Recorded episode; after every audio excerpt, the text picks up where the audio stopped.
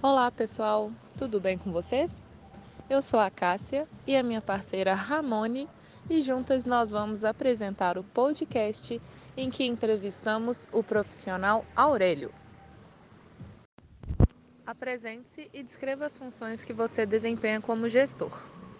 Resposta: Meu nome é Aurélio Costa, sou profissional de educação física registrado no sistema CONFEF/CREFS graduado em Educação Física pelo Centro Universitário de Belo Horizonte no ano de 2006, especialista em Gestão Desportiva pela Universidade do Porto no ano de 2008, especialista em Administração de Empresas pela Fundação Getúlio Vargas no ano de 2011.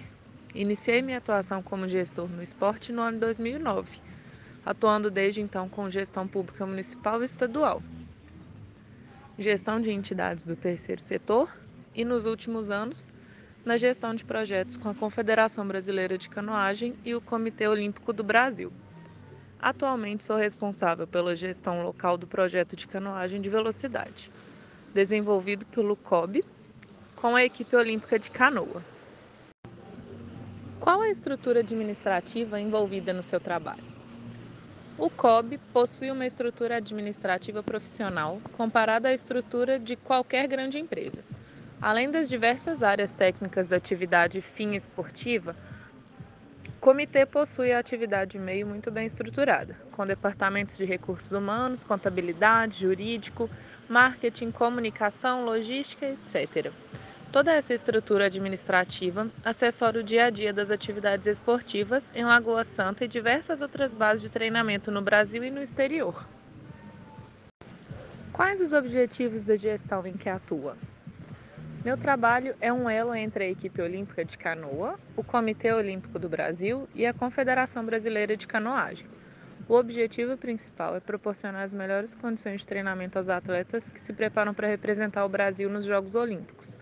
Este trabalho inclui planejamento, gestão de instalações esportivas, residência, supervisão de prestadores de serviço, suporte médico quando necessário, aquisição e manutenção de equipamentos e qualquer outra necessidade do dia a dia. A população participa de alguma forma do planejamento e da execução das ações em que você atua? Não.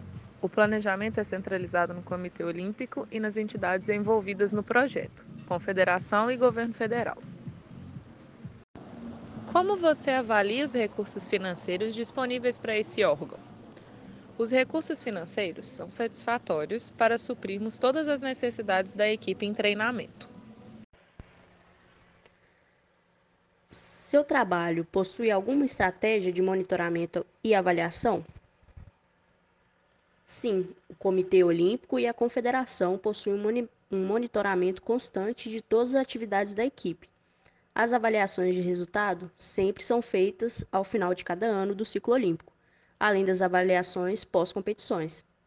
O monitoramento também é feito pela área administrativa, com a supervisão de contratos e análises constantes de prestação de contas financeiras.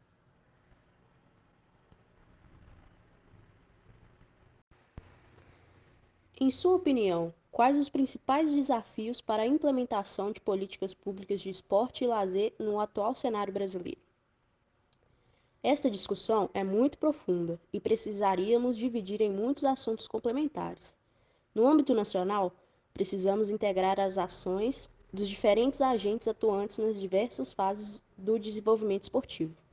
Não podemos pensar estritamente no esporte de rendimento, se as fases de iniciação esportiva e especialização possuem carências que afetam a formação do atleta de elite. O trabalho integrado é sem dúvida o maior desafio em, nossa, em nosso grande país. Você percebe incentivo ao esporte atualmente?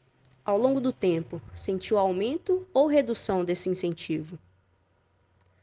Sim, hoje possuímos diversas políticas de incentivo que facilitam o trabalho de formação no esporte. Se fizermos um recorte de duas décadas de história, tivemos um aumento nos investimentos, infelizmente em um recorte menor. Tivemos uma crise econômica que afetou os últimos anos de trabalho das entidades esportivas, em, em especial clubes, estados e municípios. Mais importante que avaliarmos o montante financeiro, Precisamos discutir a efetividade dos projetos esportivos e a continuidade destes. Infelizmente, nossa política pública não consegue traçar metas de longo prazo e um, e um caminho viável para alcançá-las.